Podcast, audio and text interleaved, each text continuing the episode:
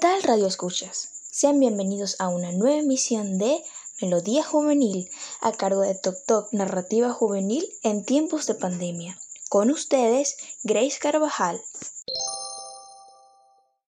Les traemos un tema muy interesante, el cual se basa en la violencia en el noviazgo juvenil. Para conocer acerca de la violencia en el noviazgo juvenil, primero necesitamos saber qué es el noviazgo juvenil. En la mayoría de las personas, la relación de noviazgo comienza a muy temprana edad, generalmente en la adolescencia. Es en esta etapa en la que las emociones pueden no estar controladas, lo cual puede generar inestabilidad, problemas y hasta algún tipo de violencia, ya sea física, sexual o psicológicamente. Así es, Grace. Aquí le habla Anja Marín, dándoles a entender un poco más cómo se puede malinterpretar la violencia en el noviazgo juvenil. Una de las posibles causas es que los adolescentes desde muy chiquitos ven que papá o mamá pelean mucho y no resuelven sus diferencias por medio de un diálogo. Resuelven sus diferencias ya sea con golpes o palabras hirientes. Esto se ve mucho ya sea en el caso de hombres o mujeres, aunque la mayoría de los casos, 9 de 10 casos, las mujeres son las víctimas de todo esto. ¿Por qué? Porque ven que papá y mamá pelean mucho, ya sea con puños o agresiones verbales, cosa que no está bien vista. Si tú quieres que una relación funcione bien, debe haber comunicación. La violencia genera más violencia y la otra parte puede reaccionar peor. Bueno, seguimos con las opiniones y a continuación mi persona, Angelis Valderrama, les explicaré cómo se puede presentar la violencia.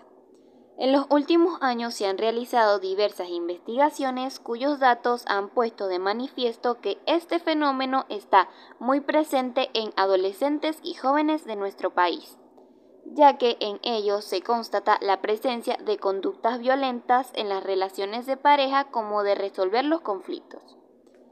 En concreto, encontramos que el 13% de los chicos reconoce haber ejercido o intentado situaciones de maltrato y que el 9.2% de las chicas han sufrido en alguna ocasión de maltrato físico o psicológico por alguna de sus parejas. Algunas investigaciones indican que los adolescentes, tanto chicos como chicas, con ideas más tradicionales hacia los roles de género, aceptan más el uso de agresión en pareja y que la mujer sea agredida a que lo sea el varón, tanto psicológica, física como sexualmente. Hola a todos, muchas gracias por esta invitación. Les habla Sofía Carrasquel y les estaré comunicando un poco sobre qué se trata la violencia en el noviazgo. Esta puede ser física o emocional. Las parejas violentas suelen ser tanto los chicos como las chicas. Por lo general, tienen un temperamento explosivo, son celosos, aíslan a sus parejas de sus amigos y familiares, algunas hacen acusaciones falsas, sufren cambios de humor, suelen ser posesivos o mandones y muchas veces presionan a sus parejas para que hagan cosas en contra de su voluntad. También los medios sociales pueden complicar mucho la situación, pues las parejas celosas pueden mandar mensajes de texto constantemente o pedirle a sus parejas que les den sus contraseñas y mirar por encima de su hombro para ver, para ver quién les envía mensajes. Más de uno de cada tres estudiantes de las escuelas han sido víctimas de este tipo de violencias psicológicas en el noviazgo. Los padres también desempeñan un papel muy importante en la prevención, siendo modelos positivos. Cuando los niños saben lo que es una buena relación sana, tienen menos probabilidad de aceptar la violencia en el noviazgo. Las relaciones sanas entre padres e hijos también pueden conducir una mayor satisfacción en las relaciones románticas. Muchas gracias. Espero les haya servido mucho esta información. ¿Qué pueden hacer los padres? Que hablen con sus niños sobre las relaciones sanas en las escuelas medias antes de que empiecen los noviazgos. Esto es de particular importancia para los preadolescentes que viven en sus casas íntimamente la violencia entre parejas. Estos niños tienen un riesgo mayor de involucrarse en actos de abuso y de ser traumatizados en sus propias relaciones. Los padres pueden desempeñar un papel importante en la prevención siendo modelos positivos. Cuando los niños saben lo que es una relación sana, tienen menos probabilidad de aceptar la violencia en el noviazgo y muy probablemente tener actitudes positivas de género. De acuerdo con un estudio de investigación reciente, las relaciones sanas entre padres e hijos también pueden conducir a una mayor satisfacción en las relaciones románticas. Un tema muy utilizado en la actualidad son las red flags, mejor definidos como banderas rojas, las cuales sirven para describir aquellas señales de alerta que debes detectar al salir con una persona. Un ejemplo de esta sería que esa persona tiene una actitud controladora, no te presta atención, te culpabiliza sin razón, menosprecia tus capacidades, existe el abuso emocional una persona así no merece tu tiempo ni tu amor. Señalas de una relación sana. Respetarse el uno al otro. Eso es una de las cosas más importantes que tienen que tener en cuenta. Saber cómo contribuir a que la otra persona sea mejor persona cada día.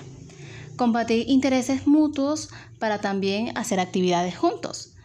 Tener amigos fuera de la relación teniendo límites impuestos por la misma persona, no por la otra y resolver los conflictos de manera pacífica, con respeto, nada de insultos ni de malas palabras en el proceso.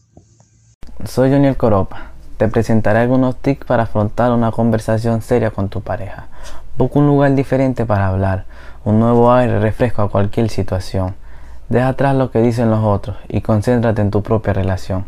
Sé consciente de que la otra persona no tiene que pensar como tú. Se gustan justamente porque son diferentes. No interrumpe mientras está hablando la otra persona. Puedes dar la razón aunque no estés de acuerdo. El fin de la charla no es encontrar un ganador, sino escucharse el uno al otro y entenderse. Soy Joander Coropa y te vengo a hablar de las relaciones tóxicas. ¿Cómo son las personas tóxicas? Es algo de lo que se habla mucho, pero ¿sabemos qué característica tiene una persona tóxica? En muchas ocasiones estamos delante de una relación tóxica, pero no nos damos cuenta de ello.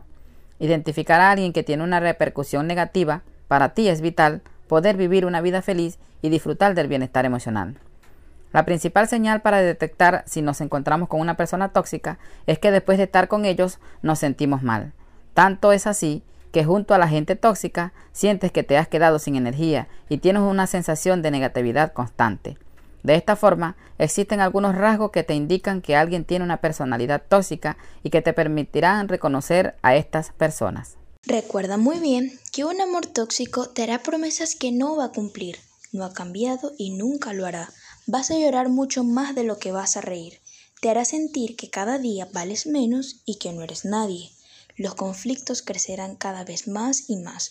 Le será infiel a tus sentimientos y el para siempre durará pocos meses. Te habrá dejado sin explicaciones, pero en realidad nunca estuvo. Creerás que al final vas a morir, pero créeme, no es así. Aunque no lo creas, será lo mejor que te habrá pasado, porque después de todo ese dolor te encontrarás con un amor que no acaba nunca, el amor propio. Una relación se construye y sentarse a hablar con respeto y amor puede unirlos más. Y recuerda, si duele, no es amor. Gracias por sintonizarnos. Nos vemos en una siguiente oportunidad.